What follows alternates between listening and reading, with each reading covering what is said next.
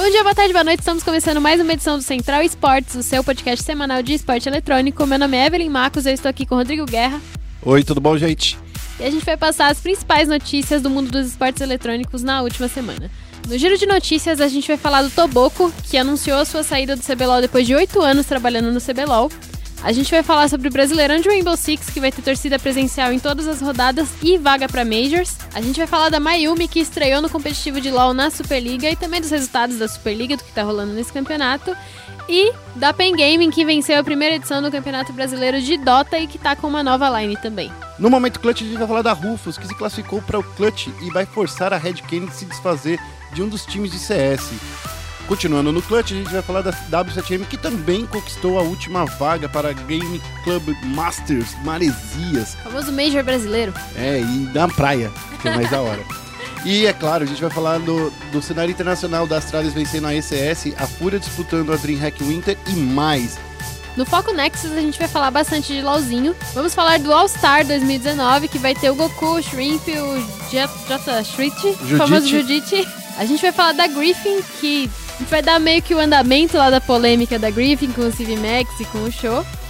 E a gente vai dar também um panorama aí das janelas de transferências que teve Ranger anunciado no Flamengo, vários rumores sobre o Flamengo, sobre a Falco, sobre a Avan e muito mais. Então fica ligado aí que o Central Esportes começa agora. Vai ser uma carnificina que para digno de um overtime de uma final. Isso aí!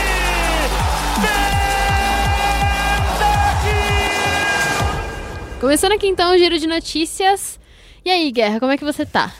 Saudade de participar do bloco principal do podcast, porque agora só tá numa panelinha de você e Dani. É, tá uma panelinha aqui. Desculpa, a gente é mais bonita. É, vocês ficam expulsando aqui os caras que criaram o podcast, eu vou te falar, viu?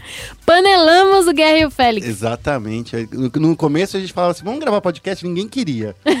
É. Aí eu cheguei e eu não quero mais deixar ninguém gravar também. É isso aí. Ela e a Dani.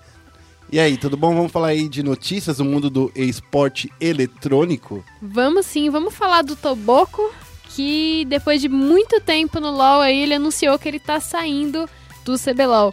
O Toboco, ele é um dos caras que ajudou a erguer o cenário de LoL no Brasil, né? Ele tá há oito anos no cenário, ele participou de todas as edições do CBLOL, até quando ele não era CBLOL ainda. E ele anunciou, nessa segunda-feira, a gente tá gravando aqui na segunda, o podcast deve sair entre quarta e quinta, né? Isso, Entre terça, quarta. E aí ele acabou de anunciar que vai sair do, do League of Legends, que vai deixar a narração do CBLOL. Inclusive, ele deu uma entrevista muito legal pra gente, em que ele falou um pouco sobre os motivos dele ter saído do CBLOL, né? De que ele quer novos desafios, de que ele já conquistou muita coisa no League of Legends. E eu acho que o cenário de LoL vai sentir falta aí do Toboco. Eu acho que é uma, é uma perda, mas é um...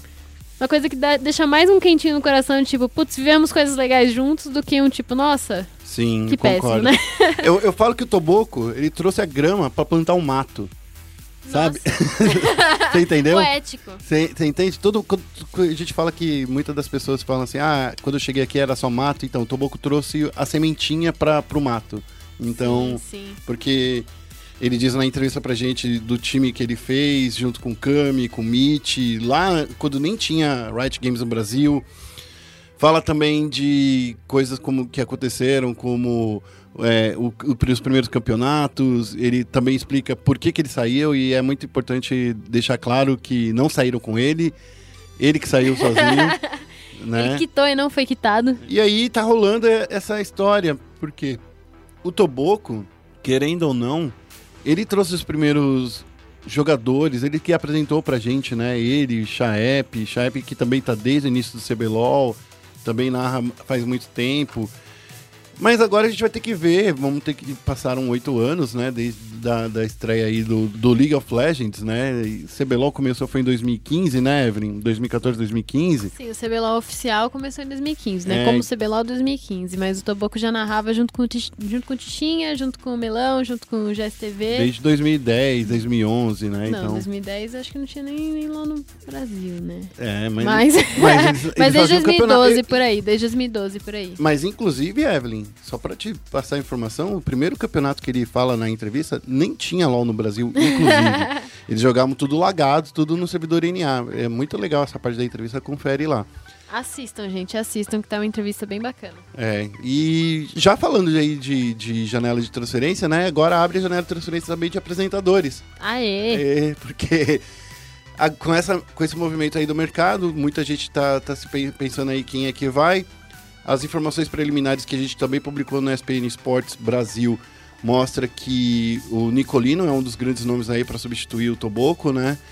É, o Nicolino, para quem não conhece, ele já participou aqui do Central Esportes. Olha só que vida boa. Nicolino é um cara incrível, eu sou fã do Nicolino. É, ele tem um Onix aí branco. Não tem mais, conseguiu vender. Não, mas aí ele fala, ele fala que todo Onix branco é para ele passa pra ele que ele vende. então ele tá vendendo algum Onix branco aí pra você, fica esperto aí que ele tá vendendo aí um, olha, segue ele lá nas redes sociais. Essa é a primeira informação. Outra informação aí que o, o CBLOL tá pra chegar aí já com o, TriCast, né? O famoso TriCast é uma da- das promessas aí. É outra informação que a gente publicou na terça-feira já, né? Então, assim, tô gravando na segunda, mas essa. Nossa, eu tô aqui confuso, tá prevendo o futuro. É, porque essa informação eu tô escrevendo literalmente agora, enquanto a gente tava subindo o podcast, e a gente vai publicar na terça-feira. Mas aí é, é- é a informação que nós temos, que o CBLOL vai ter TriCast, uma coisa que a comunidade vem pedindo faz muito tempo, né? Que é um narrador, um comentarista e uma terceira pessoa que a gente tá ouvindo que vai ser um jogador profissional. Os grandes nomes cotados aí até o momento é Napon e Takeshi, né? Então, assim, são nomes cotados, ainda não estão fechados, tem muita coisa ainda para acontecer até que a informação final seja divulgada pela Riot Games. E com isso, Evelyn, você acha que Toboco vai para onde? Eu Porque ele sei. falou que saiu para sair, que ele queria um tempinho de férias aí. Eu não sei, o pessoal tá falando de Free Fire, né? Eu acho que seria legal. Ele um falou muito bem da. Garena na nossa entrevista, Vendeu o peixe um pouquinho, não tá errado. não tá errado. Mas eu queria opinar outras coisas. Mas eu a Dani- falar. A Dani, a Dani, que é a esposa dele, só pra fechar esse assunto de narração, é, a Dani, ela é uma streamer muito famosa de Free Fire. Inclusive, ele já narrou partidas dela. Então, assim, fica a dica aí, hein? Fica a dica. O que, que você queria Quem comentar, Evelyn? sabe, né? Eu queria falar sobre Nicolino no CBLOL. Sim. Eu acho que o CBLOL não merece Nicolino. eu sou fã do Nicolino, gosto muito dele. Eu acho ele cara muito, muito, muito legal. Eu sou, sou fã do CBLOL, né? Acho que vai ser legal ele no, no CBLOL, mas esse é o meu, meu joguei no ar. O CBLOL não merece Nicolino. E o que acontece? Eu tenho uma síndrome de Estocolmo com o CBLOL. meu relacionamento com o CBLOL é um relacionamento adesivo. Adesivo? É, exatamente. Não é abusivo? Não, Porque o CBLOL abusa da nossa paciência. Porque a gente tá pedindo há anos, desde que o CBLOL existe, a gente pede uma caster mulher no CBLOL, a gente pede uma narradora mulher, uma comentarista mulher, a gente tem minas incríveis por aí em outros esportes, a gente tem agora minas incríveis no LoL também. A Lê é um ótimo exemplo, a Lê que já esteve aqui com a gente. É, a Taiga como apresentadora e como analista também, né? Apesar de ter os problemas sobre ela ser streamer da PEN, ela também é uma caster excelente. E eu tô vendo que no ano que vem a gente vai ver o CBLOL cheio de homem, cheio de homem branco, mesa redonda de homem ali, sendo que já tem Minas no cenário.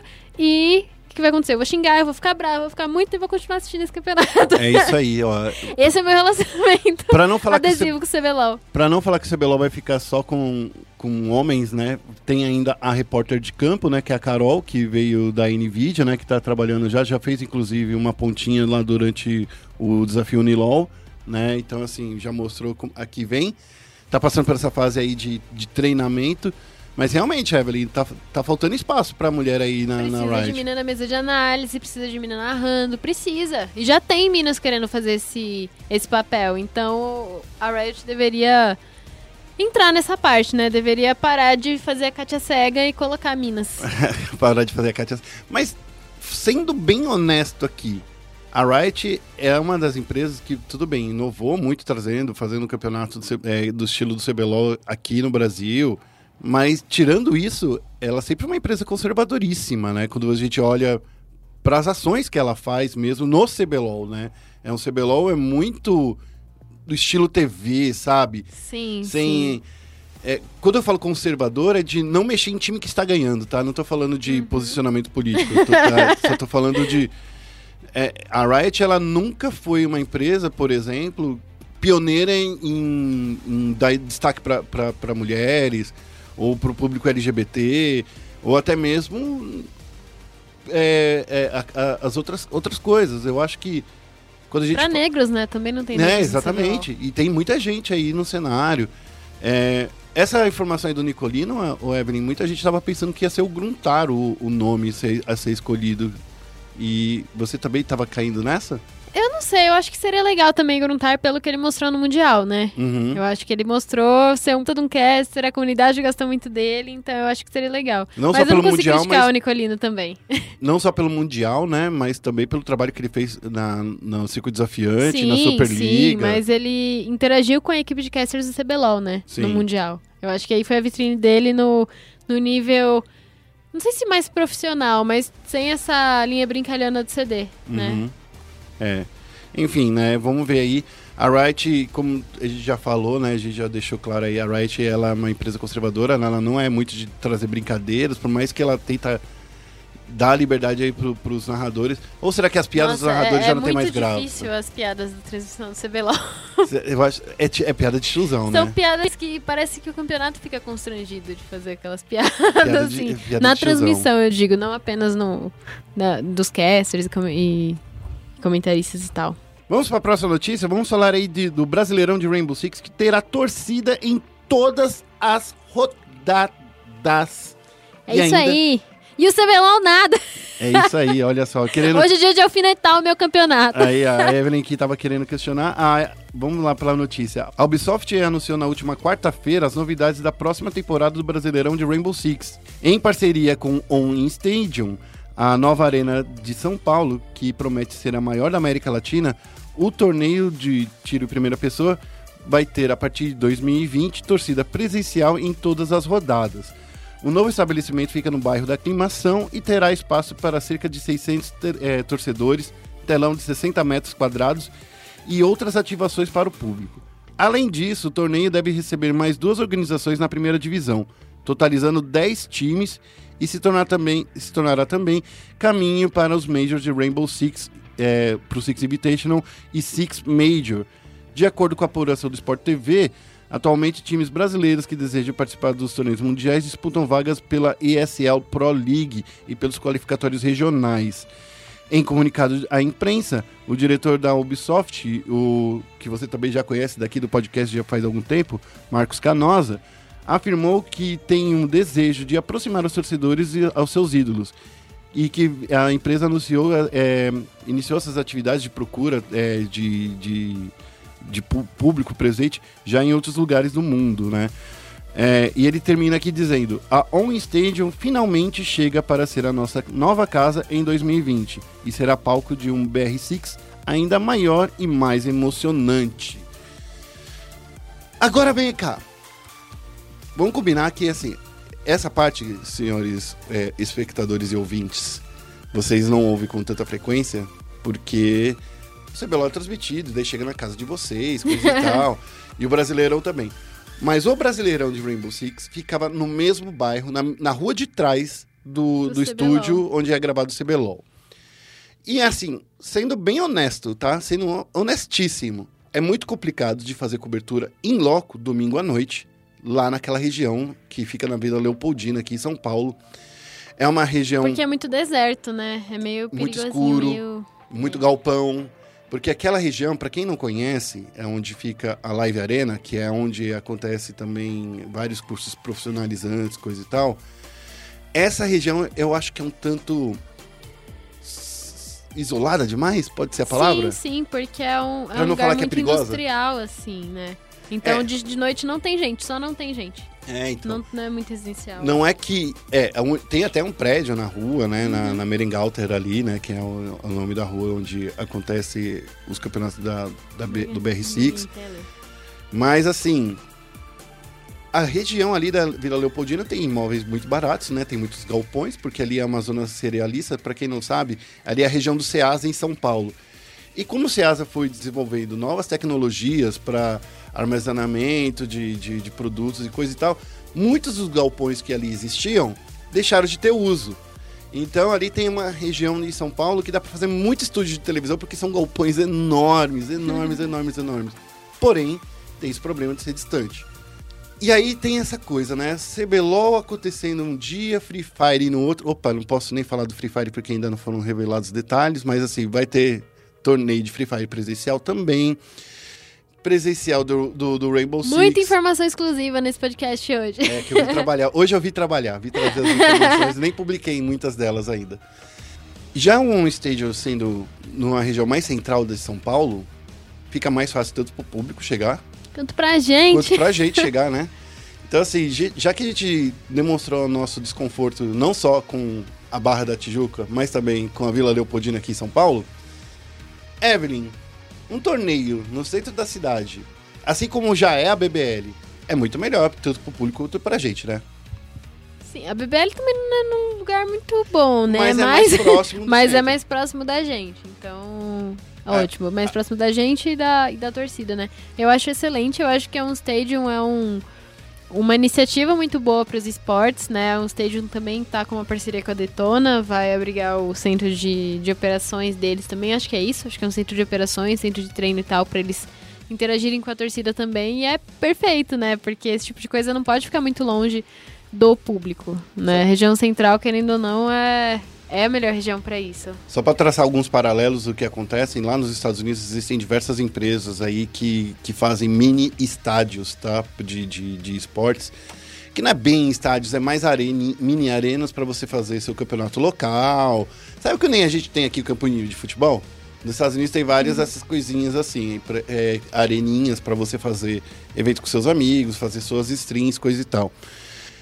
Eu acho que aqui no Brasil. Ah, e sem falar que também nos Estados Unidos, é, com a chegada da Overwatch League, todos os times da Overwatch lá vão ser obrigados a ter um, um estádio para receber, né? Um estádio não, um- um- uma coisa arena, de né? Um transmissão. ginásio. arena de transmissão, exatamente. Para receber aí os seus torcedores. Tanto é que no, no ano passado, no ano passado, no- em 2019, né? Eu que já tô falando, pensando em 2020. Em 2019, nesse ano, vários torneios, eh, dias de, eh, de, de Overwatch League foram feitos no Homestead, como eles chamam, né? Então, acho que foi uma das coisas bacanas aí desse ano. Será que a gente vai ver isso no futuro? No, no Brasil? Será? Bom, Eu acho que não. Eu acho que o Brasil não tem estrutura pra esse tipo de coisa. Eu acho que é um passo maior do que a perna fazer Uhum. uma coisa dessa no Brasil. Só assim, se a gente vê realmente numa coisa muito cyberpunk é verdade, né? e assim, e o esporte se desenvolver magicamente assim e, e a gente realmente tem estrutura pra tudo isso. Mas eu acho que hoje em dia não compensa É. isso. Eu acho que se tivesse pelo menos um desse por estado, né? Um de... Não, não, sabe tô falando se desse tem tamanho. jogadores de, Mas não de falando- esportes em cada estado, né? O, o esporte eletrônico ainda é muito centralizado no, no sul e no, e no sudeste. Então, mais mas no é- sudeste do que no Mas sul. é por até. isso que eu tô falando. Se tivesse um. Não precisa ser um desse tamanho para 600 pessoas, sabe? Pode ser um menorzinho, pode ser a lã da sua, da- do seu bairro. A questão é que eu acho que as pessoas que praticam o esporte eletrônico, elas literalmente não têm onde jogar presencialmente, né? Então, assim, é todo mundo da sua casa, coisa e tal. Seria um lugar Tem aí. que voltar a cultura de lan house. É, Tem que todo aí. mundo jogar em lan. Ô, vamos falar com o Edukin? Não, não é o Edukin, é o, é o Mits, Mitsuhara, que era um coreano que ele fez. Ele era dono daqui da, da Monkey em São Paulo e teve várias Monkeys no, no, no Brasil todo. Vamos falar pra ele voltar. É uma Vamos boa. sim. Vamos pra Aí, ao próxima invés notícia? de lan house, o nome vai ser Sport Arena. Esporte É. Arena. Mas é esse nome que estão adotando, viu?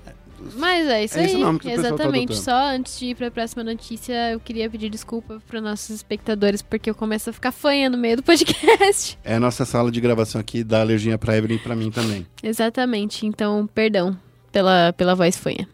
Próxima notícia, Evelyn. Mas vamos falar de coisa boa, né? Não vamos falar de nariz entupido, não. Vamos falar da Mayumi, que é a suporte da NTZ que estreou no competitivo na Superliga no último domingo. Aí a gente teve mais uma mulher estreando na Superliga e foi a Mayumi.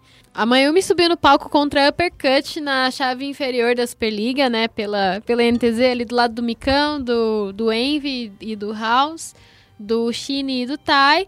E venceu o primeiro jogo, só que eles acabaram perdendo a série por 2 a 1 para Uppercut, que estava muito, muito, muito forte nessa série. Mas a gente viu é, a Superliga ser mais uma vez protagonista desse palco, né? Aliás, desse é, de meninas entrando no, no competitivo e foi muito, muito, muito legal de assistir. Eu acho que se relaciona diretamente com o que eu acabei de falar, né? Que a gente vai chegar no CBLOL, vai ter só homem jogando, só homem narrando, só homem comentando. A Carol fazendo entrevista, mas assim, a gente sabe que não é a mesma coisa, né? Não é a mesma coisa você ver uma leque que tem a, a Shox, a Froscurin, e, ou o Mundial, que teve a, a Laurie também fazendo entrevista, e você assistia a LCS, que tem um monte de cara, e a Ovili fazendo entrevista.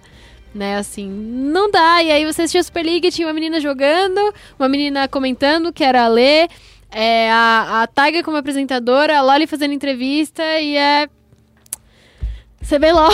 CBLOL me ajuda, CBLOL. É, a, a, água vai bater na bunda, uma hora o público começa a comentar, mas assim, é, é esse o caminho, viu, Evelyn? Eu acho que não dá mais para falar, né? A, Yumi, é, Mayumi, eu acho que teve uma boa estreia, inclusive é, foi uma, uma disputa bastante acirrada, inclusive. Sim, sim, foi né? bastante. Eu Ela não teve foi... vida fácil, né? Sim, eu acho que foi a primeira disputa realmente é, competitiva de uma menina na Superliga, né? A Kitty ela, a Kit estreou no ano passado pela Bulldozer e o time todo dela tinha um nível muito abaixo do, do restante da Superliga, né? Bulldozer foi aquele time que a gente quase desconsiderou ali na Superliga. A Kilt, em 2017, ela era a única challenger do time dela, então também não foi uma uma amostragem correta, né? E aí na, na Superliga desse ano, a Mayumi ela já estava treinando com a NTZ, ela já está sendo treinada pela NTZ, já está entrosada com o time e ela mostrou uma postura de novata e de novata que realmente é tá ali para ficar, né? Ela é, foi muito tranquila no game, ela foi muito consistente, ela criava jogadas. Ela terminou o primeiro jogo, né, que eles ganharam com, com 1-0-15 de, de Nautilus. Jogou muito bem, assim para quem tá começando, né? Claro, não dá pra, pra esperar que ela já comece sendo uma das melhores suportes do Brasil, né? Não é, não é assim que funciona. Ela é reserva do Jogster, ela também é reserva do Red Bash, que tá lá na Coreia. Então, não dá pra dar um passo maior do que a perna e esperar que ela vá pro CBLOL direto, né? Mas foi muito legal ver ela lá. E outra coisa que eu acho importante de apontar é que ela bateu super de frente com o Damage. O Damage é um suporte semifinalista de CBLOL, né? O Damage é um suporte muito, muito, muito experiente. E foi muito legal ver esse jogo por parte dela, por parte da NTZ. Outro fato que aconteceu nessa Superliga foi que a NTZ foi eliminada, né, depois desse jogo, porque foi na, na Losers. Finalmente não vai ser uma NTZ campeã da Superliga. Pois é, a gente já podia falar que a Superliga estava comprada pra NTZ. Tava, é, se fosse três vezes seguida ia ser difícil, hein? Sim. É, mas dessa vez a NTZ não vai disputar título da Superliga. Com as disputas desse final de semana, que também teve a Redemption eliminada, é, sobraram quatro times na Superliga. A PRG. Ah, também teve. Também aconteceu isso essa semana. A Pro Game mudou de nome e virou Prodigy, mas continua sendo PRG. Enfim, a PRG e a PEN estão na, na final da Winners Bracket, porque a Superliga agora é Double Elimination. E a Uppercut e a Team One vão disputar quem vai para a final da, da Losers com quem perder entre é, PRG e PEN. E aí a grande final vai ser no dia 14 de dezembro, um sábado. E no domingo vai ser a final da Dança dos Famosos. Então. Calendário de eventos importantes desse fim de ano. Eu nem sabia que tava rolando a Dança dos Famosos. E tá bem esse ano? Tá sim. Tá legal, assim, eu tava torcendo pra Luísa Sonza, mas ela nem foi eliminada. Sei que Luísa um abraço Sonza. pra Luísa Sonza. Eu nem sei quem ela é. Ela é mulher do Whindersson e ela é uma cantora fantástica. Eu sou muito fã dela como cantora. Eu gosto muito mais tá dela do que do Whindersson, inclusive. Enfim. Mas né? é isso aí. Aqui tem cultura e informação variadíssima. E agora a gente vai falar de datinha. Agora a gente vai falar aí, ó, do CB Dota, né? Que é um torneio que aconteceu aí na semana passada. Mas a gente já vai falar aí do CB Dota porque, assim, com a aparição desse torneio, veio quem? Quem? Quem? Quem? Adivinha? O GRD voltou. GRD voltou. é, não era isso? É, não, mas não era só isso. Voltou todo mundo que tava brigado com a Pen Game, eles fizeram as pazes. GRD. É, agora, agora sim, né? Só G... GRD na realidade, né? É verdade, né? Porque o Tavo tá em outra equipe, o HFN tá em outra equipe, tá tudo não, dividido. Não, o HFN tá na PEN também. Tá na PEN também? Tá na PEN. Deixa eu ver aqui, aqui a Evelyn tem uma colinha mais, melhor do que a minha aqui. É... É verdade, né? Porque é, veio o, o, o GRD e o HFN. Porém, entretanto, contudo, os ex-companheiros do ano passado, que eram o Duster, o Leris, o Tavo, o ADR, estão espalhados por aí, né? Inclusive, tem uns, esse campeonato do Brasi- Brasileirão aí do, do Dota foi bacana. Mas vamos começar com a notícia principal, que é falando aí da Pen Game que voltou pro, pro Dota com esse time. A Pen Game anunciou na última terça-feira as mudanças da sua escalação de Dota 2. O time se despediu do Tio Locore, do Leris e do HDR. HDR não, né? Do ADR. HDR é muito bonito. Se fosse, é, é o jogador. É, né? Esse é o For the Year. É o, o, o ADR do início do, de novembro. Eles foram substituídos por Kingão, Mandi, Dunha, que se juntaram ao 444 e o HFN que continua lá na equipe. A Kingão, só para vocês lembrarem, né? Não sei se precisa lembrar quem é o Kingão, mas o Kingão é, foi considerado um dos melhores jogadores de Dota do Brasil, junto com o Duster também, né? E o ADR. Então, assim, essa galera aí. Oi? E o Tavo. E o Tavo, né, também. A Evelyn aqui me dando uma puxão de orelha que eu não ia colocar o Tavo na lista. Mas foi o time brasileiro que foi. Esses, esses cinco jogadores, né? Que é Kingão, Duster, Tavo.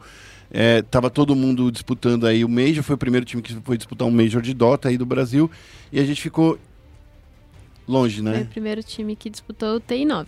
Tem nove, né? O TI-8, aliás, da Ah. International. O Major já... A PEN disputou também, mas Ah, é verdade, em né? outros momentos. É que eu chamo The International como Major. É, é que é o Major dos Tem Majors. Major, é, é o Major dos Majors. É tipo o Six mundialzão. Invitational. Sim. É, eles foram o time que disputou a ESL1 Birmingham, que conseguiu aquele terceiro lugar, que foi incrível de assistir esse, esse jogo. Foi bem quando a PEN tinha acabado de pegar essa line, que era o GRD, o Tavo, o Duster, o Iha É, o Irra. Mas assim, né? Daí e o HFN. Rolou aqueles problemas no ano passado de contrato, né? Que o contrato não estava favorecendo muitos jogadores, eles tretaram com a equipe, porém, parece aí que eles se renovaram aí. E agora falando um pouco do torneio, foi um torneio bem curtinho, né? Foi um Sim, torneio com oito equipes que durou só um final de semana, né, Evelyn? Aham, de quinta até domingo, eu acho. É, então, foi bem rapidinho. É, é legal que tinha um- uns, uns nomes de times incríveis, como o Vira-Lata Caramelo, o Motoca 123, o Enem de 2020. E teve a Fúria, né, dos grandes times, né? Teve a Fúria, teve a Pen Game, teve também a Team Visa Gerino. Tem, então tinha uns times aí grandes e que, inclusive, no final das contas, quem saiu campeã foi a Pen Game, com nove vitórias, saiu invicta aí da partida, sem perder nenhum, nenhuma partidinha, né? Quer dizer, É, eles Perdeu um na final. na final, né? Um mapa não, uma Um- partida mesmo. perdeu Tô uma confundindo partida, os jogos. Perdeu uma partida aí no- no- na grande final, mas até então a PEN passou a fase de, de grupos in- é, imbatível. Na semifinal encontrou a Motoca 1-2-3 também e foi um 2 a 0 sensacional. Já o Vira-Lata Caramelo, Tudo né? pra mim os nomes desse campeonato. É, o quê? Tudo pra mim os nomes de- dos times. Exatamente. Já o Vira-Lata Caramelo também perdeu pro Enem 2020. O Enem 2020, que é o time do ADR, do Mini, do Tavo, do Tio Collor. Aí eu não sei falar. Tio Licor. Tio Licor, é que pra mim é pra mim Tio Collor. Eu não consigo, já li errado, ficou assim pra frente. E o Lelis. Essa grande final aí foi tipo Team, team GRD versus Team ex-companheiros. foi literalmente foi levada a uma grande final, uma disputa de ex, né? Ex- é, Ex-companheiros de equipe. E quem levou a grande disputa foi a Pen Game por 3 a 1 e eu fico até triste quando as pessoas anunciaram que ia ser as semifinais e as finais em MD5. Daí eu falei assim, nossa, cada partida vai durar literalmente. Cada, cada série vai durar um dia inteiro. Mas não, não foi desse jeito. É, a Semi foi, foi a melhor de três. O que eu queria falar um pouquinho sobre esse campeonato é que a gente vê o cenário brasileiro de Dota sendo muito mirradinho, né? Assim, o... Por não ter premiação para os qualifiers, o cenário de Dota ele fica bem prejudicado, assim. Eu é... acho, eu, mas eu acho que é muito, muito mais coisas do que só não Sim, sim. São vários motivos, mas esse é um, é um grandíssimo motivo, né? Primeiro Porque motivo não é tem, Valve. não tem incentivo. Primeiro motivo Sim, é Valve. exatamente. É, e esse campeonato, ele teve só 5 mil reais como premiação e para o primeiro colocado. É, para me informar se realmente foi uma grande coisa para o cenário brasileiro ter esse campeonato, eu falei com o Duster e ele ainda não teve tempo de falar direitinho comigo, mas ele já abriu ponte pra gente fazer uma entrevista com ele, conversar direitinho sobre como foi isso. O Duster, ele jogou esse campeonato pela Fúria. Os únicos grandes times que a gente viu no CB Dota foi a PEN e a Fúria, a Fúria que não tá indo muito bem internacionalmente, né, que tá ainda tentando se encaixar, e a PEN que acabou de mudar de line. O Enem 2020 é o time dos ex-companheiros do do, do HFN e do GRD. 444 também, mas não, não nesse 444. momento, né? E eles aí montaram um time para eles, né, para disputar esse campeonato. Só que o mais interessante é ver que tem muito mais time, times além desses, né? Existem mais times de, de Dota. E é esse tipo de coisa que fortalece o cenário na minha visão. Né? Então eu queria saber realmente do pessoal do Dota se isso realmente é um fator, porque o que eu vejo é o seguinte: se você tem um campeonato nacional para participar e aí o seu time vai lá e começa a clicar, começa a dar certo, você tem incentivo para você ir um pouquinho mais longe, né? Claro que você precisa de premiação se você quiser viver do jogo, mas eu acho que é uma grande iniciativa esse campeonato, mesmo ele sendo é, o começo, né, de um, de um campeonato brasileiro. Eu tenho duas questões aí pra falar de Dota no Brasil. Primeiro, eh, antes de tudo, tem que falar que a Valve, ela atrapalha em tudo.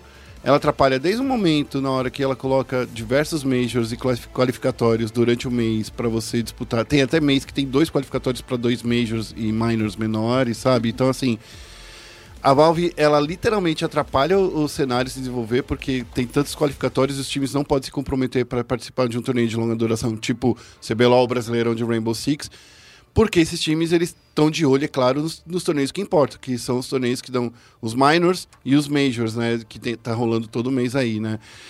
Aí, por outro lado, os times brasileiros, eles não ficam de olho, né? PEN e a Fúria são os grandes times que investem no cenário de Dota. Por quê? É só uma vaga para América Latina e ainda tem time gringo, né, que reclama. A gente está disputando, não é uma vaga para o Brasil, é uma vaga para a América Latina inteira, do México para baixo, ali é América Latina, gente. A gente é latino também. A maioria é da América do Sul. É, então, mas é que essa É, vaga é para América, vai mais destinada para América do Sul, porque os times da, do México e do Caribe, eles preferem disputar nos Estados Unidos, que é onde está um servidor mais perto deles, eles têm mais, entre aspas, chances de. Exatamente, a vaga é sul-americana, Mas a vaga é-. É, então. É, mas é isso, cara. Eu fico, eu fico pensando assim. É difícil você é, fomentar o mercado de esporte do Dota, porque o cenário maior, né, o principal cenário, ele vai estar disputando com o cenário menor ao mesmo tempo. É como se, sei lá, no CBLOL só disputasse os- todos os times que estivessem disputando o ci- o circuito desafiante ao mesmo tempo, sabe? Então, assim, hum, claro que os times de desafiante ia dar mais preferência para disputar o CBLOL, entende? É, é nessa questão. Sei lá. Imagina se tivesse um mundial todo mês de LOL. A gente não ia ter CBLOL. Não ia. Não ia ter mesmo, porque se ia ter qualificatório, a gente não ia, não ia ter necessidade, sabe? Então, é por isso que eu acho que a Valve precisa rever essas regras aí do... do, do... É muito legal ter um calendário pro ano inteiro, pro mundo inteiro de Dota, mas ao mesmo tempo é difícil para a cena local se estabelecer, por- justamente por causa desses torneios internacionais. Vamos pra próxima? Eu discordo de quase tudo, mas é isso aí. Ah, essa é a minha opinião. ok, vamos pra próxima. Por que, que você discorda? Agora fala, já que você discorda na minha cara. Discorda na minha cara. Porque eu acredito que não seja o, o calendário internacional que seja o. o- O problema é que as equipes querem ganhar dinheiro, Evelyn. é lógico. E elas elas e não o estão uni- erradas por isso. A questão é que o cenário brasileiro deveria ter incentivo pra isso. E se você precisa disputar um, um, um qualifier pra você chegar num torneio internacional, você vai disputar como? Se você não tem nenhum incentivo pra isso. Entendeu? Precisa ter classificatórios pra torneios internacionais e precisam ter torneios internacionais. Mas precisa ter Esse é- torneio internacional todo é- mês. Precisa, porque essa é a estrutura do Dota. Esse é o jeito que o cenário é feito. Entendeu? Mas é essa a minha crítica, que esse modelo, por exemplo, faz equipes como a PEN, por exemplo, só, a, a PEN, a PEN e a, e a Fúria apostam. Mas agora imagina, se fosse PEN, NTZ, a W7M, a Redemption, a Vivo Cage, todo mundo disputando essa única vaga. Como você sustenta todos esses jogadores? Então, com premiação pro qualifier. Mas não é só a premiação, é, é, é isso que eu tô te falando. Essa premiação, se o Qualifier já dá 50 mil dólares no total pros quatro primeiros, imagina de você dividindo isso para 16 times. É muito pouco grana ainda. Ok, ok. Não, só tô falando que esse é o meu Eu ponto entendo. Então é isso aí. Então vamos pra próxima notícia, já que a Evelyn. Bom, agora é momento clutch? Momento clutch. Então agora a gente vai pro momento clutch com Evelyn Marcos chamando. Okay, team, follow my command. Começando aqui então o momento clutch, a gente vai falar um pouquinho do circuito clutch, pra combinar com o nome, né? Que a gente fez. A gente tinha que cobrar do, do pessoal da, da GC e da, da BBL direitos de uso de A nome. gente devia cobrar da Valve. É, É isso aí. A Valve e, devia- e na a Clutch também. é isso aí. Exatamente. A Red Kennedy vai ter que se desfazer de uma de suas equipes de Counter-Strike porque eles conquistaram vaga para o circuito Clutch. Então, assim, eles vão ter dois times no circuito Clutch, assim como eles fizeram no circuito desafiante, ou seja, a Red Kennedy vai ser punida por ser competente demais. O regulamento Ou- do, do Clutch, ele proíbe que uma organização possua duas equipes participando de um mesmo circuito. Então, isso aconteceu e a Red tá com suas duas escalações ali, tendo que se desfazer de uma delas. A Red Kennedy, ela entrou no clutch depois que o Corinthians não conseguiu fechar o elenco a tempo, assim, só pra lembrar de vocês do que, do que aconteceu. É, e no clutch, na primeira divisão, né, do, do clutch, a matilha é representada pela formação do FNX e do NAC. E aí o outro, o outro time deles, que virou um time B, é, disputou o circuito Dell, que é a Tier 2, assim, do cenário de, de CS do clutch. É, o Tier 2 do Clutch, porque tem. Exatamente. Porque tem tem, o CBCS, Tier 2 do CBCS tem, também. Tem a BPL também. Tem um monte de coisa. Que era o Team Rufus, né? Esse time B da, da Red Kennedys. E aí essa regra é basicamente a mesma regra do CBLOL, que a gente já tá acostumado, né? De que uma organização não pode ter dois times. E a Red, a Red vai ter que se desfazer aí da Rufus, que já se classificou é, antecipadamente. Só que a gente estava apurando e a gente estava vendo algumas questões de que talvez se a Red não conseguir vender a sua vaga, a vaga pode ficar com os jogadores e não com a organização. Então a Red pode ter problemas.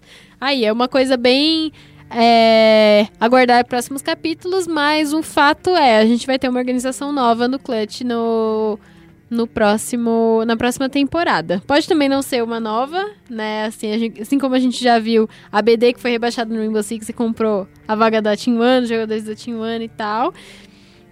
É muito uma coisa de esperar os próximos capítulos nessa situação aí.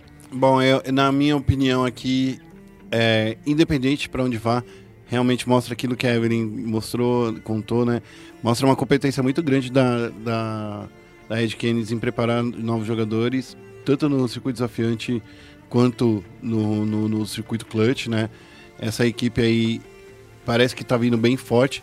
E eu queria dar kudos pro nosso ex-amigo de profissão, atual técnico revelação do, do- do cenário, que é o Vincenzo, né? Que eu chamo ele de Vic, né, que não, não fica nem legal.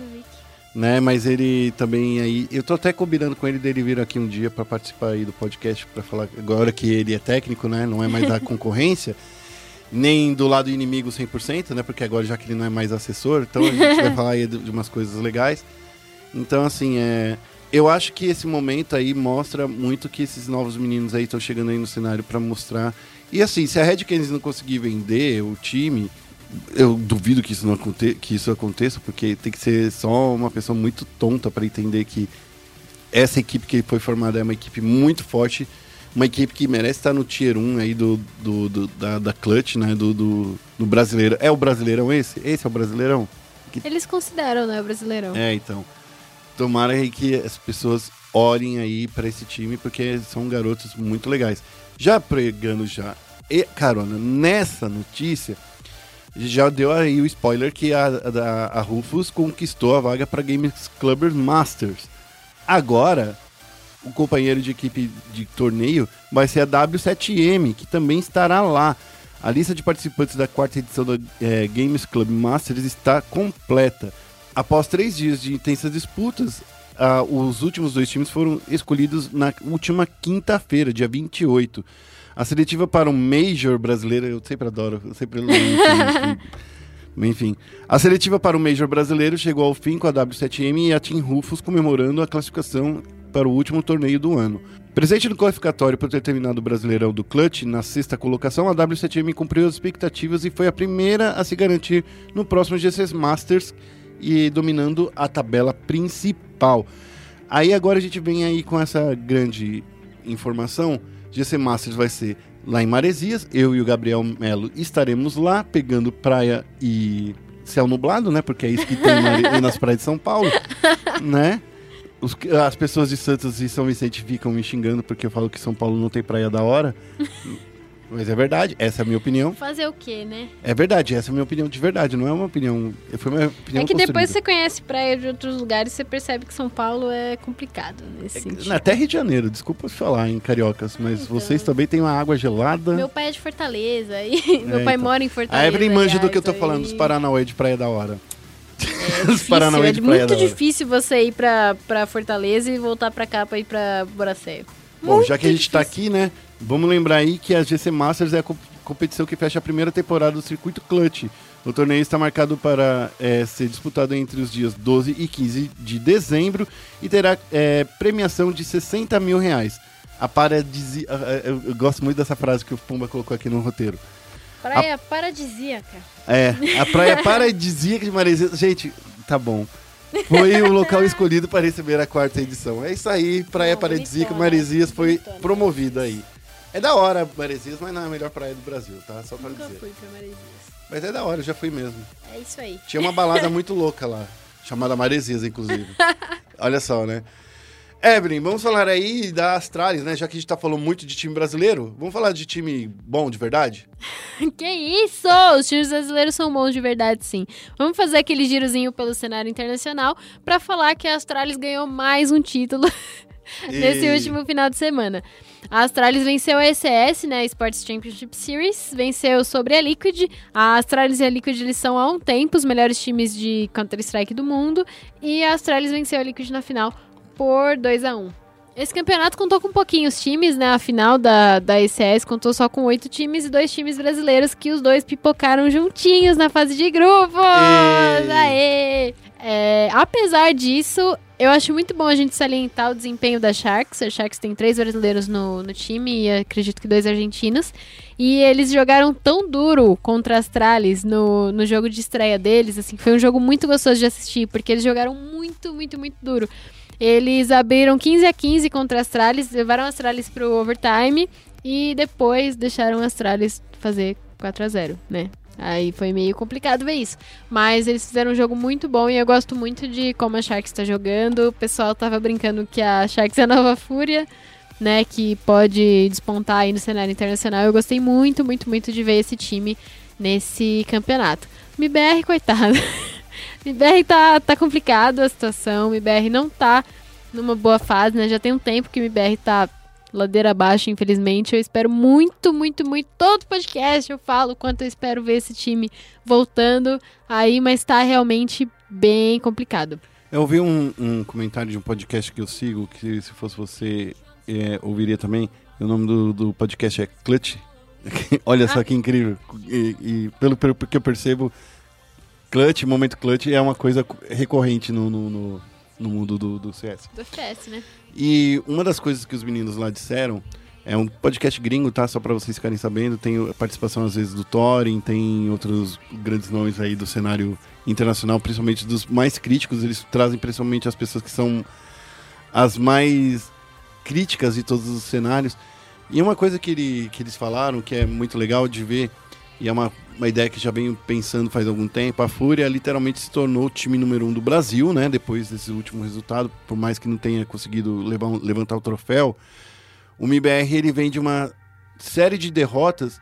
Não é que eles perderam para Astralis, para Liquid, eles vêm perdendo para os times do Tier C, do Tier B, e isso vai colocando, inclusive, empecilhos para eles treinarem em- contra times grandes, né? A gente sabe disso, que isso acontece, mas é claro, não estamos dizendo que eles não foram treinando, não, não treinaram contra times grandes, mas é que isso literalmente coloca uma pressão ainda por eles precisarem de resultados para treinarem com o top 10 do mundo, né? Principalmente assim, os caras são muito bons, todo mundo sabe da qualidade do Fallen, todo mundo sabe da qualidade do Fer, do Taco, nem se fala.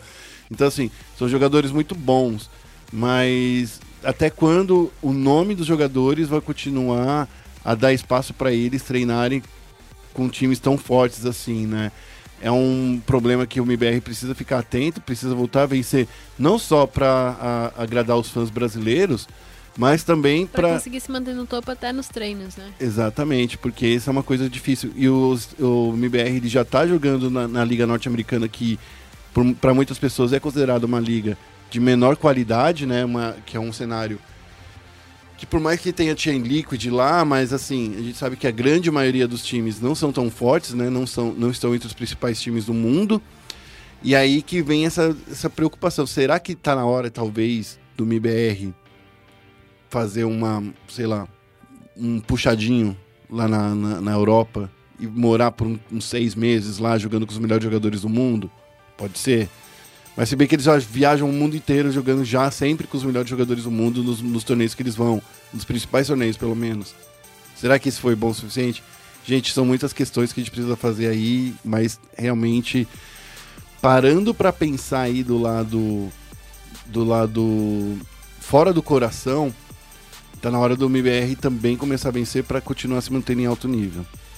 É, rapaz, o MBR tem que ficar realmente de olho aí no desempenho dele nos próximos campeonatos, porque a situação tá ficando feia não só pros fãs. Dizem aí Né? que se o time cai do top 30 do HLTV, que esse time não consegue treinar mais com ninguém. Então fica aí difícil, hein? MBR me ajuda. ajuda a gente a, a ajudar vocês. É, só pra fechar aqui sobre a ECS, a semifinal ficou com Astralis e EG. A Astralis venceu a EG por 2 a 1 A Liquid venceu a Fnatic por 2 a 1 E aí foram os dois times pra a grande final, em que a Astralis ganhou da Liquid por 2 a 1 Vamos passar aqui de campeonato pra falar um pouquinho da Fúria na DreamHack Open Winter, que não foi muito melhor do que o MBR e a Sharks, né? É, a Fúria jogou a DreamHack Winter lá na Suécia. DreamHack Open é um campeonato Tier 2, né? Acho que dá pra falar que é, que é Tier 2. São, são times é, que não são, não estão no, no top 10 mundial e tal. E a Fúria tava no meio desse campeonato e por isso a gente esperava que a Fúria fosse um pouquinho melhor do que eles realmente performaram, que eles ficaram em terceiro lugar no grupo deles e não se classificaram para as semifinais do torneio. Ganharam só uma é, partida no campeonato contra a Marskalk, que é um time que, assim, é um time estreante, um time que ainda não tem nome e tal. Eles perderam da Tricket, perderam da Force também e foram eliminados desse campeonato. Eu sinto. Aí me corrija se eu estiver errada, mas eu sinto que a Fúria tá sentindo um pouquinho de falta do Able J. Eu acho que eles é, tiraram o Able J em um momento complicado. Eles. Ah, Eu não sei, porque assim, o Henrique. É o Henrique? É que eu sempre confundo. É o Henrique. É o Henrique que tá lá. O Henrique, tô brincando, gente. tô brincando porque os dois são gêmeos, eu fico trolando, né? Mas o Henrique, ele tava jogando bem. Mas é que o Able J, ele literalmente era um nome muito, muito forte, né? O Henrique, ele tá fazendo um ótimo trabalho de, de, de Alper ali. Eu gosto muito do que ele vem fazendo. E o caso do Able J, eu sinto que ele tinha uma outra função dentro do time, né? Talvez seja a hora da gente começar a pensar em regras do CS também, porque esse lance de a gente poderia jogar cada mapa com um jogador, por exemplo, né? E o Able ele poderia estar revezando com o Henrique para justamente a gente saber nesse revezamento dos jogadores reservas serem usados, né, de alguma forma no CS, né? Terem alguma uma forma de trazer esses jogadores reserva O que Able J não tá nem na reserva, né? Ele tá É. na Academy agora. ele tá na Academy, mas assim, enfim. Esse é um cara incrível, ele tava muito bem no, no primeiro semestre do ano. Foi até estranho quando, quando é, o, o Henrique veio, porque a gente pensou assim, nossa, cara, por que que. Né? Não, não faz sentido. O pessoal do MBR queria o Cacerato, mas talvez é, era o Able J que tava, tava livre, será É que era isso? Bom, enfim, eu não sei dizer. Eu queria muito que o Able J voltasse a jogar no, no time principal da Fúria, ele sim tá fazendo falta, mas não é ele, né? Eu acho que as pessoas, eh, os outros times já estão lendo melhor o que a Fúria faz de diferente. E o que a Fúria faz diferente é ter mira muito boa e algumas estratégias muito bacanas, principalmente na Inferno. Eu gosto muito do jeito que, que eles jogam na Inferno. Não é uma Astralis, mas eles têm um, um pacing diferente, né? Então eu gosto muito desse ritmo deles. Eu gostaria muito que a Fúria pudesse misturar, mas, bom, são normas do, tor- do torneio. Reserva, na verdade, ele só existe para quando o cara literalmente quebra uma perna ou dedo, né? É para isso que existe reserva. Quebrar a perna e não dá pra jogar. Ainda dá para jogar, né? Então esse foi o nosso giro do cenário internacional. Um giro bem curtinho, né? A gente passou só realmente os dois campeonatos que tiveram brasileiros nessa, Estamos chegando em nessa dezembro, né? semana. Estamos chegando em dezembro. Então vamos focar o Nexus? Vamos focar o Nexus. Vamos. Bem-vindo a Summer's Rift. E no Foco Next vamos falar do All Star 2019, que vai ter Goku, Shrimp e o Judite. Olha só! O último evento do calendário competitivo de League of Legends em 2019 teve seus detalhes divulgados.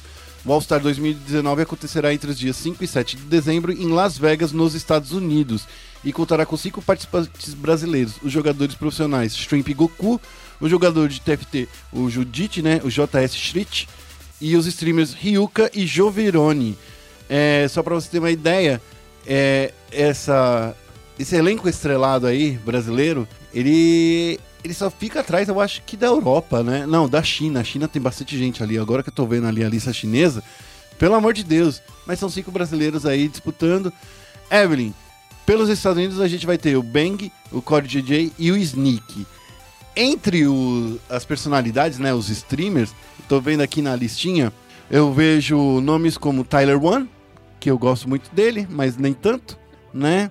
Tem o Scarra, que eu acho da horão, e o Disguised Toast, que muitos de vocês não conhecem, mas ele era jogador de Hearthstone e hoje em dia é um dos principais jogadores aí de TFT. Além da Becca, que vamos combinar que a Becca todo mundo já sabe quem é. E a Rafu, que é campeã mundial também. Ah, é verdade, tem a Rafu também. Olha só. Da Europa, são quatro jogadores que vão estar disputando. É o Caps, o Yankos, o Milk X e o Buipo. Aí vai, vamos ter, então a gente vai ter cinco brasileiros e meio no torneio. Pode contar assim? Acho que sim, acho que sim. Pode contar? É, entre os, os- as personalidades dos streamers, deixa eu ver aqui quem é que me lembra aqui. Tem o Lotar, né? Que eu gosto muito dele. Tem o, o Evangelion, muito bom. É, e eu acho que é isso, né? Ah, No Way, né? Não dá pra não lembrar do No Way. Da China eu não conheço ninguém, mentira. Da China tem os profissionais, o Doinbi, o Deixai, o Tia e o Uzi. Não dava pra ser diferente, né? É, os quatro melhores jogadores da China têm que estar ali, né? É, entre as personalidades tem o Wei Xiao, que já foi jogador profissional. Tem o Cogman também, que já foi jogador profissional. Deixa eu ver quem mais aí que eu, quem eu reconheço aqui. Hum, não, não conheço mais ninguém. Que não assisto o Nimo TV na China. Porque aí é onde eles streamam, não é? É na Nimo TV ou na Twitch na China? Não sei, eu acho que é num outro. É ainda nem outro, né? Nenhum num- dos dois. Então, plataforma. enfim. Da Coreia do Sul, Creed, Faker e Peanut. Nossa, vamos falar aí de personalidades diferentes. E o Ambition e o Mad Life vão estar como personalidades. Tá bom, Né? vai. Além de vários streamers coreanos. E pela América Latina a gente vai ter o Plugo e o Seiya. E, E- também vão e- ter é, personalidades e profissionais do- da Oceania, de Taiwan, da, Mas eles não importam. Importam sim. Não importa. A gente não conhece, mas é isso aí. Eles importam sim. Para Tá suas bom, regiões, importam muito. O All Star, só pra vocês lembrarem, né? É um grande torneio aí que, que vem pra fazer, tipo, umas brincadeirinhas, tipo, modo carruagem, que é um controlando o teclado, outro mouse. Tem o- agora vai ter torneio de TFT também. Enfim, legal. Deixa eu só ver aqui. Poxa, eu, eu tava pensando aqui. Legal que vai ter a Ryuka, Jovirone, o Judite. Pelo menos o Judite eu acho que dá pra levar aí o troféu, né, do, do, do torneio. Imagina se a gente ganha o torneio de TFT oficialzão da Riot. Ah, eu acho muito legal, né? Porque a gente pode falar que a gente não é tão ruim no LoL, assim. Tudo bem que é uma trapaça. O, o TFT, Porque o ele é TFT muito RNG ainda, né? Então é, é difícil. Mas aí mas é jogo podemos, de carta. com certeza. Mas é jogo de carta. Aí a gente poderia falar que a gente não é É tão ruim carta. LoL. Que a gente já foi campeão é mundial. teto. Que a gente já foi campeão mundial, imagina. Mas fomos, né? Mas enfim. não é mundial, mas enfim. Evelyn, tem uma errata aí que eu tô lendo aqui gigante. Nossa. Pois é, eu queria agradecer eu quero um resumo aí, muito- fera. Eu quero agradecer muito ao Álvaro, que veio na minha DM do Twitter, espectador aqui, é ouvinte do nosso podcast, que veio na minha DM do Twitter falar sobre a última edição em que a gente falou sobre o caso da Griffin, que é um caso muito complicado, que a gente acabou falando assim, é, passando meio por cima a situação e não explicou direito o que estava acontecendo. E ele deu um textão me explicando mais ou menos é, vários lados referente ao, ao caso da Griffin e eu queria passar um pouquinho do que aconteceu. Na semana passada a gente tinha noticiado basicamente que o Show, o, o CEO da Griffin, ele foi afastado né, da Griffin por vários BOs que ele tinha feito e o Civimax também foi afastado por ter agredido os jogadores. Então, assim, meio que ficou. Os dois são ruins. Só que é, a grande apuração que fica é que Na realidade, o Steve Max ele foi meio ali é, shamed como fonte, né? Como denunciante nessa situação. É uma situação muito, muito, muito complicada. Eu creio que eu tô entendendo muito menos do que o que realmente está acontecendo lá, né? É uma coisa muito, muito, muito pegada, mas eu vou passar um pouquinho do que o Álvaro me falou aqui pra vocês, pra vocês entenderem um pouquinho o que tá rolando lá na Griffin. Sem falar que também foi divulgada uma nota oficial da Riot, né? Inclusive, sobre o caso. Sim, esses dias foi. é, foi divulgada mais uma nota, que também é pauta aqui, de que o, o ele foi perdoado pela desenvolvedora é, temporariamente e a Riot prometeu uma investigação mais transparente sobre o caso do Steve Max, né? Eles prometeram que eles vão é, investigar de novo, sem viés, enfim. Sem viés ideológico. Sim. Em resumo, Evelyn, o que, que você tinha errado? Vamos, vamos é, marcar aqui os pontos. O que, que você tinha explicado não tão bem no último podcast? Ah, o que eu tinha explicado era que o Steve Max era, tava meio que no mesmo nível do show e isso ainda tá muito mais explicado e isso vai ser revisto pela Riot. Segundo o que o Álvaro me falou aqui. O caso de agressão do Steve Max é dúbio porque os jogadores que acusam ele são o Sword e o Tarzan. O Sword é um dos pilares da briga porque ele estava insatisfeito com o Steve Max por ter sido substituído no time titular do LCK e é sabido que eles não estão em, em bons termos por causa disso. O show é, usou isso para validar o afastamento do Steve Max antes do Mundial. Mas mesmo o- assim, isso vale porrada? Tiro, porrada e bomba, é isso? Como assim? Porque é, por agressão, um era uma agressão verbal ou era agressão física? Esse tipo de agressão. O, o Steve Max foi acusado de agressão física e verbal. Hum. O show foi acusado de, tipo, é, ter um contrato escravo com o Canavi e Ah, não entendi. deixar o Canavi se, se defender juridicamente. É muito Isso embaixo o buraco. E aí o que acontece? Sobre essa acusação do Max, os outros jogadores do time, que não eram o Sword e o Tarzan, disseram que não existiu essa agressão. Que a Riot Coreia e a Griffin apuraram, né? E reclamou, e eles reclamaram também que a Riot não quis ouvir o depoimento deles, não quis ouvir a- o testemunho deles sobre isso, né? Ó, é o seguinte, tô cometendo um crime.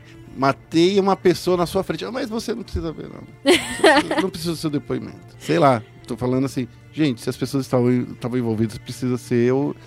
Né? Mesmo que indiretamente, se as pessoas elas estavam envolvidas, se elas estavam olhando o que estava acontecendo, se elas estavam vivendo o que aconteceu, elas precisam ser ouvidas. Sim, aí veja bem o que o Álvaro me contou. É, conte, Álvaro. Pela voz da Evelyn. Um fato importante é que um dos figurões da Riot coreana é amigo íntimo do show, dos tempos de Ah. StarCraft. Isso muda bastante a história.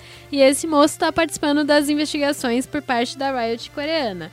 É, diversos jogadores, ex-jogadores e tal, viram os relatos como meio suspeitos, assim, ficaram meio desconfiados. É, uma vez que o que foi visto como agressão verbal é, tipo, normal na cultura coreana, né? É, todo mundo se xinga lá, isso é normal. Sim, aquelas coisas que Eu até acho que falavam que, o Laba falava pro Dinquedo, de tipo, como que você foi MVP? Como você foi MVP jogando desse jeito, seu lixo? O Dinquedo já, já falou isso em entrevista, né? E complicado. E outra coisa que foi esquisita, que o pessoal desconfiou bastante, foi que a punição que o Steve Max eh, recebeu, e isso a gente errou realmente no, no podcast na semana passada, a gente falou que o Steve Max foi banido em todo o circuito oficial da Riot. Não, o Steve só foi banido na Coreia. O que é extremamente esquisito também. né? Ele poderia atuar em outras equipes fora da Coreia. Mas aqui na Coreia você não é mais bem-vindo, era isso que ele que era dito. Meio, meio que isso, sim. E a, a suspensão geral para esse tipo de, de, de acontecimento é de 3 a, a 10 meses de suspensão. E a Red falou, não, você tá suspenso até eu quiser, e só aqui na Coreia. Então, foi meio esquisita a situação. E outra coisa que o Álvaro me apontou foi que é, a Riot deu um grande alarde dessa questão da agressão do Max e não falou muito do Canavi ter um contrato praticamente escravo com a Griffin até a Stilate é, quebrar esse contrato. Então a questão da Griffin é muito, muito, muito complicadinha de se entender. E o que ficou assim de é, consenso de interpretação dos fãs pelo que aconteceu com o Max e com a Griffin é que os fãs acreditam que a Riot puniu o Max como é, exemplo de assim, não é pra você falar mal da minha liga, não é pra você expor os podres da minha liga, que foi o- aquele contrato ridículo do Canavi. Então isso foi o que os fãs acusaram de assim, não, isso foi pra calar o, o Max. Sim. Então, É, como até andamento e atualização desse caso, a Riot suspendeu essa, essa suspensão Suspendeu do suspensão. CiviMax. Ele recebeu um perdão temporário e a, a desenvolvedora disse que vai refazer a investigação de uma maneira mais transparente, para que os, a comunidade seja mais convencida de que a punição foi correta. Enfim, que a punição correta seja empregada ao CiviMax de acordo com o que ele tenha cumprido ou não cumprido e ouvindo todas as partes e tal. Foi isso que a Riot prometeu. Ela prometeu também que vai emitir uma decisão final considerando todos os lados da história. Já que tô- a gente vai falar aí, e vou dar uma outra o- sugestão, ouça um 99% Invisible, em- é outro podcast em inglês, desculpa, mas esse podcast... Não parem de ouvir o Central Sports. Não parem de ouvir o Central Esporte, mas é que eu- esse 99% Invisible é um, é um podcast muito de coisas que estão na nossa cara e a gente não vê, né? E teve um episódio que ele falou justamente sobre percepção de justiça.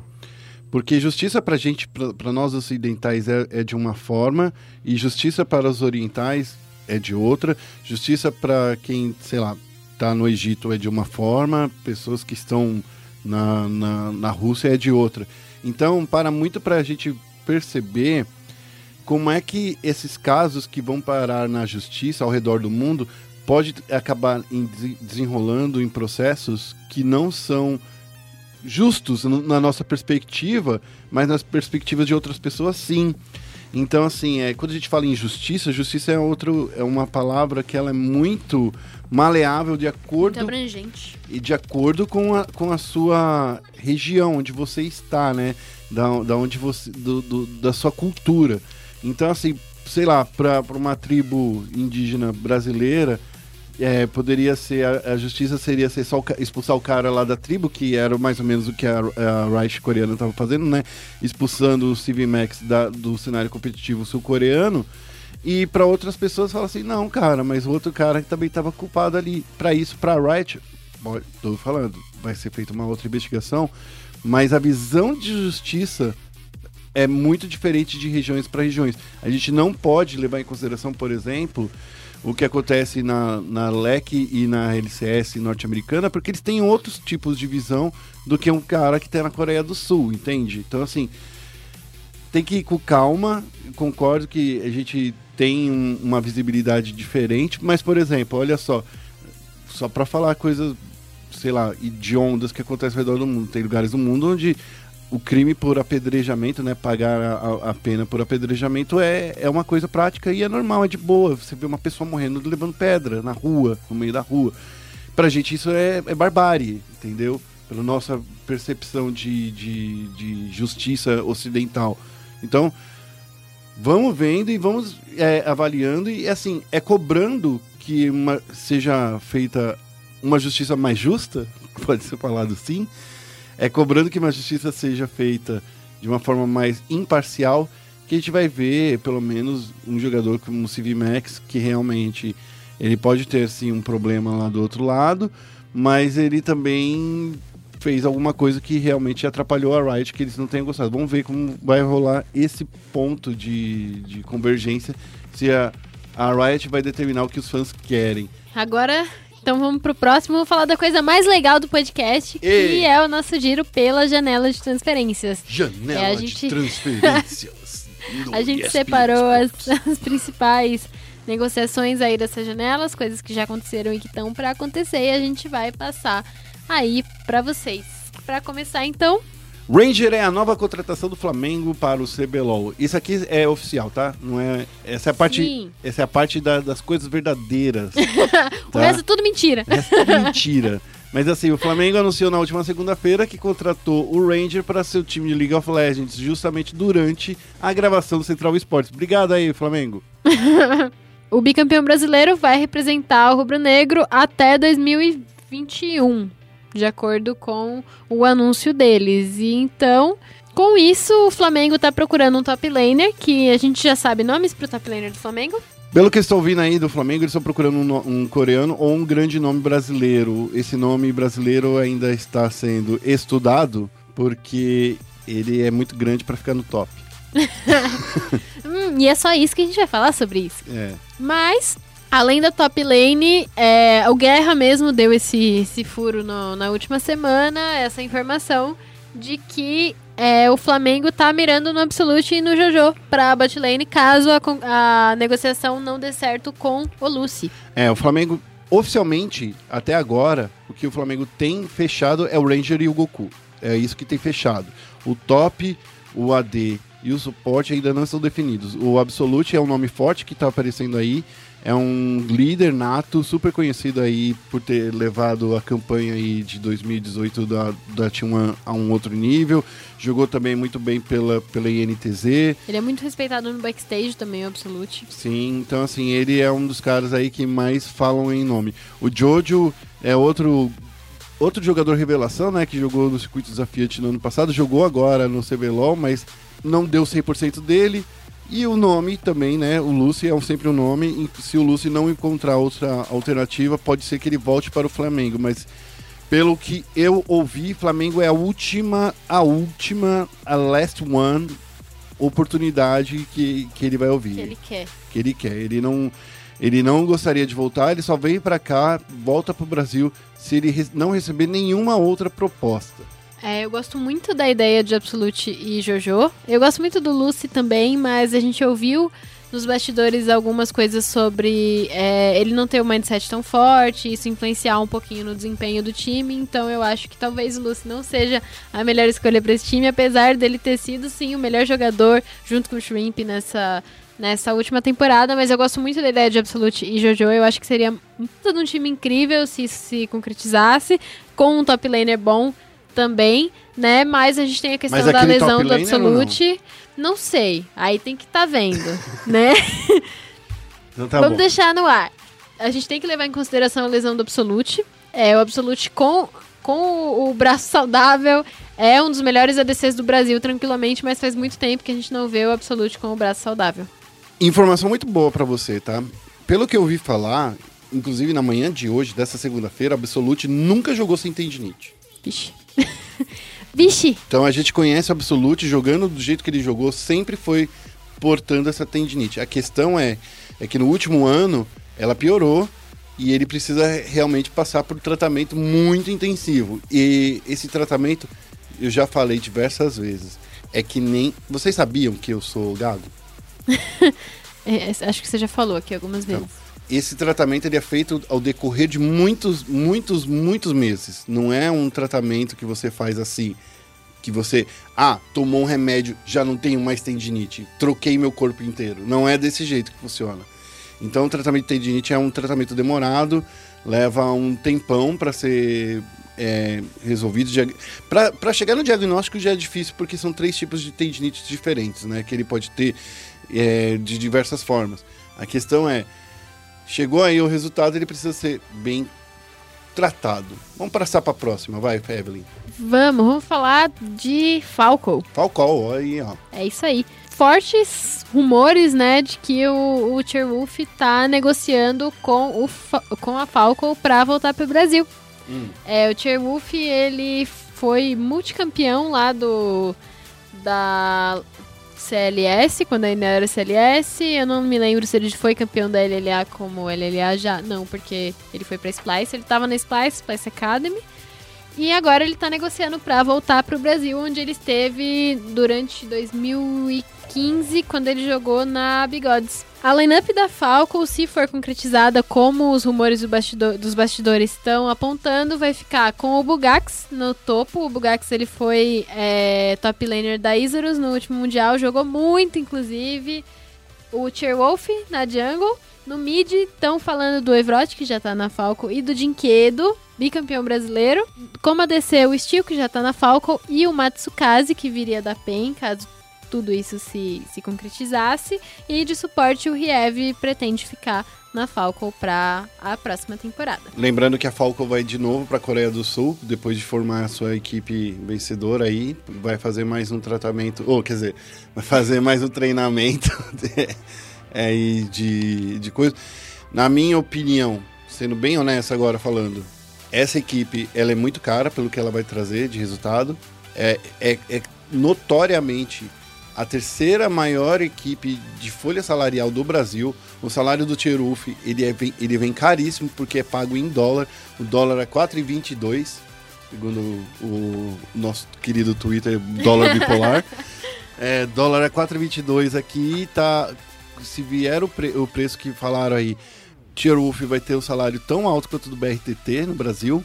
Então, assim, eu acho caro demais pelo que oferece, né? Ainda mais quando a gente compara com o melhor jogador brasileiro, não só de, de habilidade, mas também de atração de marca, né? Pelo que a marca, eh, pelo que as marcas conhecem do BRTT, eu acho que é um salário muito alto pelo, pelo, pelo tio Wolf.